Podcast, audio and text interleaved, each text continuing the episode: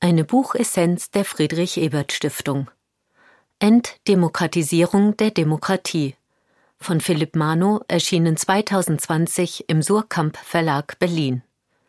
Kurz gefasst und eingeordnet von Carsten Schwäbe.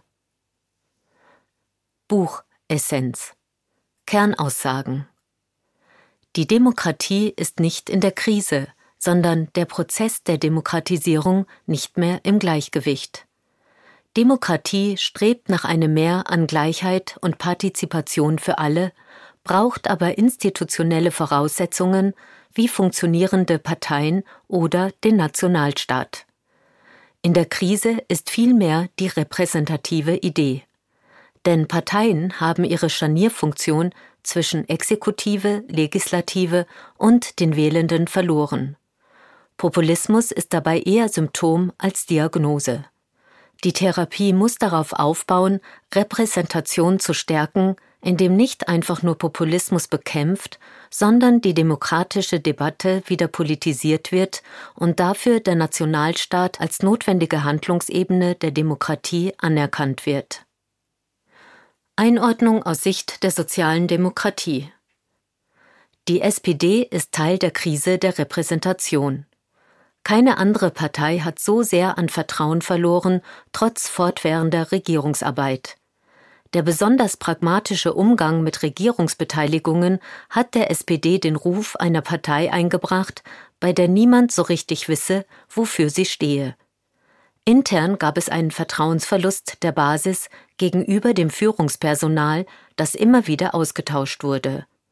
Diesem Ruf muss die SPD durch ein mutiges, auch kontroverses Programm entgegentreten, um öffentliche Debatten wieder glaubhaft zu politisieren.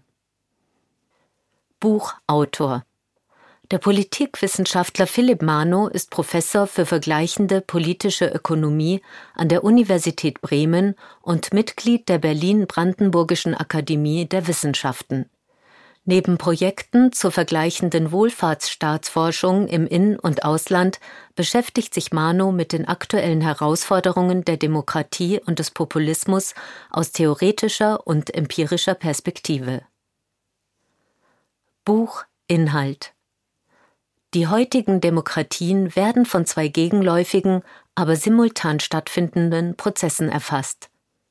Durch das Aufbrechen klassischer Parteiensysteme das Erstarken neuer sozialer Bewegungen und neue Partizipationsmöglichkeiten wird das Modell der repräsentativen Demokratie an sich demokratisiert. Diese Krise der Repräsentation hat jedoch eine andere, instabilere Form von Demokratie freigesetzt.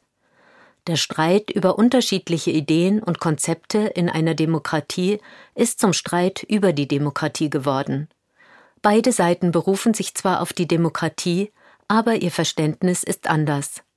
Mal nur eine einfache Entscheidungsregel für Regierungen, mal ein umfassender Katalog von Rechten und Werten. Die Krise der Repräsentation ist nicht erst durch den Populismus entstanden, sondern der Populismus ist ein Symptom dieser Krise. Deswegen reicht es nicht aus, Populismus zu bekämpfen, man muss auch über die Krise der Demokratie und über die etablierten Parteien und Akteurinnen sprechen. Zitat Man wird die repräsentative Demokratie gegen ihre Herausforderer schlecht verteidigen können, wenn man ihre gegenwärtigen Schwächen nicht thematisiert, weil man sich darin eingerichtet hat, Ursache und Folge zu verwechseln. Die Demokratisierung der Demokratie als Krise der Repräsentation Bevor Demokratie als politische Idee anerkannt war, galt sie eher als Gefahr. Wenn die Menge einfach so regieren würde, dann endet Politik in Anarchie. Demokratische Repräsentation, also die Wahl von Abgeordneten in ein Parlament, galt als Lösung dieses Demokratieproblems. Das Repräsentationsprinzip muss mit zwei Bruchlinien umgehen können. Repräsentanten müssen glaubhaft die Interessen der Repräsentierten vertreten, weil sonst der Verdacht aufkommt, die Repräsentierten beim Regieren zu umgehen, ähnlich wie es undemokratische Regierungsformen tun. Darüber hinaus muss definiert werden, wer im Parlament überhaupt repräsentiert werden soll, wer durch das Wahlrecht zu den Repräsentierten gehört. Auch dabei galt ein universelles Verständnis von Demokratie als hinderlich. Dem sogenannten Pöbel sollte die Repräsentation verweigert werden, wohingegen heute das Wahlrecht als fundamentales Menschenrecht verstanden wird. Dieses Gleichheitsprinzip ist notwendig, um den gleichzeitigen Ein- und Ausschluss des Volkes bei der Wahl von Repräsentanten und beim Regieren zu begründen. Ohne gleiches Wahlrecht für alle keine Legitimation der Repräsentation. Das fortwährende Streben der Demokratie nach Gleichheit bei der Repräsentation verlagert sich entweder auf die Mikroebene und die Suche nach Diskriminierung durch die Dominanzgesellschaft, Stichwort Identitätspolitik, oder auf der Makroebene wird die Garantie demokratischer Rechte durch die Abschaffung von Grenzen und Nationalstaaten gefordert. Das jedoch ist unrealistisch in einer Welt, in der funktionierende Demokratien ausschließlich in Nationalstaaten aufgebaut wurden.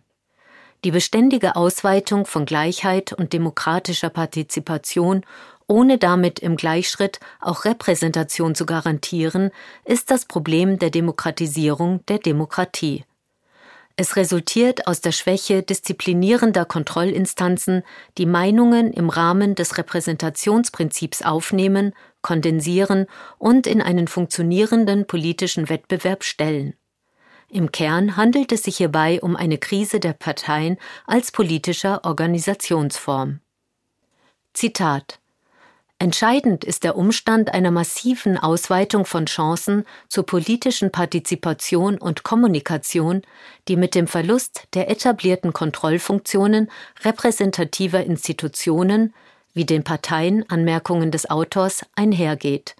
Entscheidend ist also die Demokratisierung der Demokratie. Der Bedeutungsverlust von Parteien setzt die repräsentative Demokratie unter Druck. Parteien verbinden Legislative und Exekutive mit dem Wahlprozess, indem sie mit einem politischen Programm werben, das sie danach in Parlament und Regierung umsetzen. Mit dieser Arbeit werben sie wiederum im nächsten Wahlkampf. Die Minderheit kann zwar ihr Programm in der Opposition nicht durchsetzen, aber darauf aufmerksam machen und als Regierung im Wartestand Mehrheiten für die Zukunft anstreben. Parteien verbinden auf diese Weise die Repräsentation der Menschen durch Wahlen mit dem Regierungshandeln. Dass die Parteien diese für die Demokratie wichtige Scharnierfunktion bewerkstelligen, hat sich erst im 20. Jahrhundert durchgesetzt.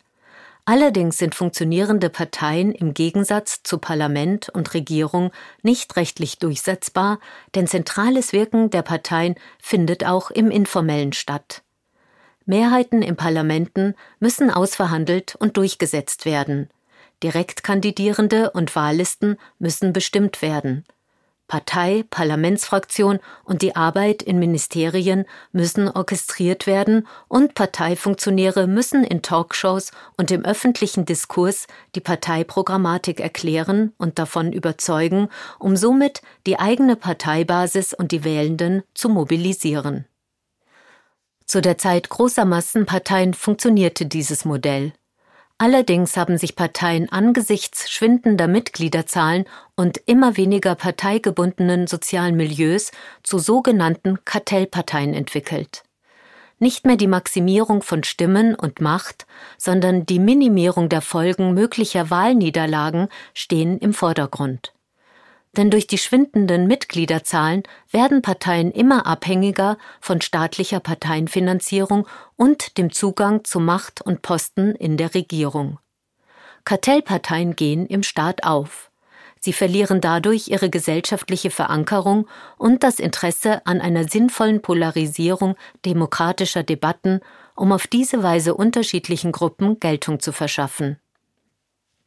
Dieser Prozess der Mitteorientierung der Parteien wurde durch den Rückgang staatlicher Gestaltungskraft im Rahmen von Globalisierung und Neoliberalismus verstärkt. Das Resultat ist eine immer größere Entfremdung der Parteibasis von der Parteiführung und ein zunehmender Widerwille gegen die Übernahme von Regierungsverantwortung. Die Mitgliederentscheide der SPD über die Koalitionsverträge mit der Union und die allgemeine Zunahme innerparteilicher Debatten sind ein Ausdruck des gestiegenen Misstrauens der Parteibasis. Zitat die Zunahme innerparteilicher Konflikte muss man dann als komplementär zur Abnahme zwischenparteilicher Konkurrenz verstehen, weil sich ja die verantwortlichen Parteien einander anverwandeln und dies angesichts der Abnahme faktischer politischer Handlungsspielräume auch tun müssen, was natürlich auch den Aufstieg der neuen populistischen Herausfordererparteien mit erklärt. Während sich viele etablierte Parteien in Mitgliederentscheiden und langen Prozessen immer neues Führungspersonal suchen und wieder verlieren, gibt es immer mehr Politikerinnen, die sich einfach neue Parteien suchen, ob in Form einer feindlichen Übernahme wie bei Donald Trump und der Republikanischen Partei in den USA, oder man gründet eine neue Partei wie der französische Präsident Emmanuel Macron. Parteiorganisationen verlieren somit immer mehr an Bedeutung, obwohl die politische Energie vieler Menschen steigt und sich oft in kurzfristigen Protesten und Bewegungen niederschlägt. Diese führt aber nicht mehr zu längeren Bindungen in Parteien. Da zudem das Internet individualisiertes Kollektivhandeln durch Aktionen in sozialen Netzwerken ermöglicht, werden Parteien als Kanal zum Ausdruck von politischer Unzufriedenheit noch bedeutungsloser. Organisation wird durch Person ersetzt. Niemand symbolisierte das besser als Donald Trump mit seinen eigenen Twitter-Aktivitäten. Enddemokratisierung der Demokratie durch die Debatte über Demokratiegefahren. Mit dem Ende der Systemkonkurrenz muss die Demokratie sich nun aus sich selbst heraus legitimieren und kann genauso nur aus sich selbst heraus angegriffen werden. Demokratie stellt ein System organisierter Unsicherheit dar, das aus sich selbst heraus überwunden werden kann. Denn es ist niemals sicher, dass die Minderheit bei einer Wahl die demokratische Niederlage wirklich anerkennt. Das ist mit der Enddemokratisierung der Demokratie gemeint. Zitat Pointiert formuliert soll es gerade um Demokratiegefährdung durch Demokratiegefährdungsdiskurse und um die Frage gehen, warum diese zuletzt so zugenommen haben. Demokratiegefährdung betrieb zum Beispiel Trump, wenn er als US-Präsident gegen einen blockierenden Kongress mit Notverordnungen regierte. Allerdings nutzte Obama dieses Instrument auch. Genauso wurde der britische Premierminister Boris Johnson dafür kritisiert, mittels Beurlaubung das Parlament bei der Durchsetzung des Brexits zu umgehen. Von Staatsstreich und Demokratiegefährdung war später, als er sich eine Parlamentsmehrheit sicherte, nicht mehr die Rede, auch wenn die zweifelhafte Aktion Johnsons als verfassungswidrig verurteilt wurde. Diese Konflikte über die Demokratie gehören schon immer zur Demokratie und sind nicht per se ein Zeichen des neuen Populismus. Zu begrüßen ist dieser Streit jedoch nicht. Zitat Denn der Konflikt um die Demokratie gerät mit dem demokratischen Gleichheitsgrundsatz in Widerspruch. Schließlich kann es mit den Gegnern der Demokratie keine Gemeinsamkeiten geben. Sich aber als Gleiche anzuerkennen, ist Voraussetzung der Demokratie als Verfahren friedlichen, regelgebundenen Zusammenlebens. Somit muss der destruktive Konflikt über die Demokratie immer auf Kosten der konstruktiven Konflikte innerhalb der Demokratie gehen. In der Praxis zeigt sich dieser destruktive Konflikt in einem Parteienwettbewerb entlang der Linie demokratisch gegen undemokratisch. So lässt sich zwar in einzelnen Wahlen mobilisieren, aber das Problem des destruktiven Konfliktes bleibt bestehen. Ferner gibt es ein Missverhältnis zwischen der Diagnose der Demokratiekrise und den vorgeschlagenen Therapien, die oft über mehr Bildung oder eine sanfte Erhöhung des Spitzensteuersatzes nicht hinausgehen.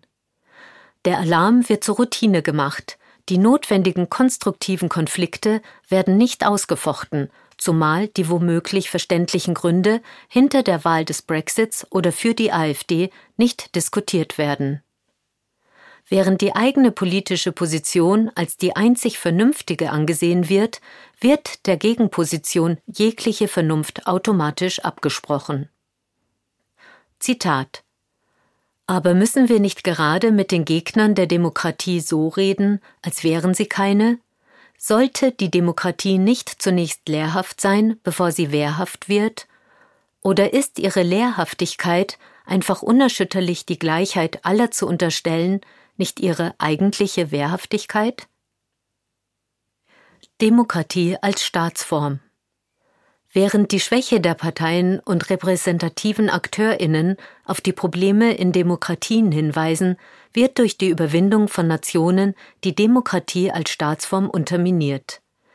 Die Leistung des Staates war es stets, innere Konflikte so zu relativieren, dass politische Konflikte bearbeitbar wurden, zum Beispiel durch demokratische Prozesse. Hingegen führte die Auflösung des Staates durch Globalisierung und Beschneidung von Souveränität zu einer Enddemokratisierung. Je universalistischer regiert werden soll, desto weniger demokratisch geschieht es. Denn ohne Staat gäbe es die Anerkennung als Bürgerin mit den zugehörigen Rechten nicht wird hingegen politische Souveränität an überstaatliche Instanzen delegiert, fehlt demokratische Legitimation, wenn diese bisher nur auf nationalstaatlicher Ebene eingefordert wurde. Zitat So hat die Europäische Union nicht nur ein Demokratiedefizit, sondern generiert eines für ihre Mitgliedstaaten. Es fehlen die politischen Sanktionsmöglichkeiten, wie eine EU-Kommission abgewählt werden kann und überhaupt eine eindeutige Antwort darauf, wer regiert und wie in Europa eigentlich regiert wird. Die Entgrenzung von Märkten und Politik lassen keinen Raum für föderalen Ausgleich, Solidarität und Eigensinn einzelner Gruppen. Im Vordergrund steht lediglich die Selbstverwirklichung des liberalen Ichs. Zitat aber vermutlich ist genau an dieser Stelle, ab der Stelle zwischen dem partikularen politischen Anerkennungsverhältnis und dem universalistischen Expansionismus der Märkte und der Werte, eine zentrale Ursache für die Widersprüchlichkeit einer Gegenwart zu suchen, die kein anderes Prinzip als die Demokratie mehr kennt, die Voraussetzungen seiner Geltung jedoch zunehmend beschränkt. Hier liegt auch ein Problem bei der liberalen Mitte der Gesellschaft. Demokratie erscheint ihr nur legitim, solange sie ihre Wertvorstellungen verfolgt. Dementsprechend fällt es ihr nicht schwer, sich mit einer anderen Form des Regierens anzufreunden, die ihr Ähnliches oder Besseres garantiert. Wenn jedoch die Art und Weise, wie eine Regierung zustande kommt, egal ist, dann ist es auch egal, ob überhaupt gewählt wird. Buch Votum Philipp Mano plädiert dafür, das Aufkommen des Populismus nicht als eine Krise der Demokratie abzutun, sondern sie als Ergebnis eines Prozesses der Demokratisierung zu verstehen. Demokratien brauchen schon immer ein Gleichgewicht zwischen der Schaffung von Gleichheit und Partizipation und den institutionellen Voraussetzungen demokratischen Regierens in klar abgegrenzten Strukturen wie dem Nationalstaat. Vielmehr geht es darum, diese Voraussetzungen demokratischen Regierens zu bewahren oder auf EU-Ebene wirklich zu schaffen und der fortschreitenden Entpolitisierung durch einen dysfunktionalen Diskurs zwischen Freunden und Feinden der Demokratie entgegenzuwirken. In dem Buch bezieht sich Mano auf eine Vielzahl von Theorien und Studien. Seine Argumentation für eine komplexere Analyse unserer Demokratie ist schlüssig, aber fordert die Lesenden heraus. Auch wenn Mano keine konkreten Lösungsvorschläge anbietet, eröffnet er eine andere Debatte über unsere Demokratie. Die demokratischen Parteien können nicht einfach Populismus bekämpfen, ohne die Ursachen in der eigenen Politik zu finden. Berechtigte Anliegen populistisch Wählender sollten nicht einfach abgetan, sondern adressiert werden.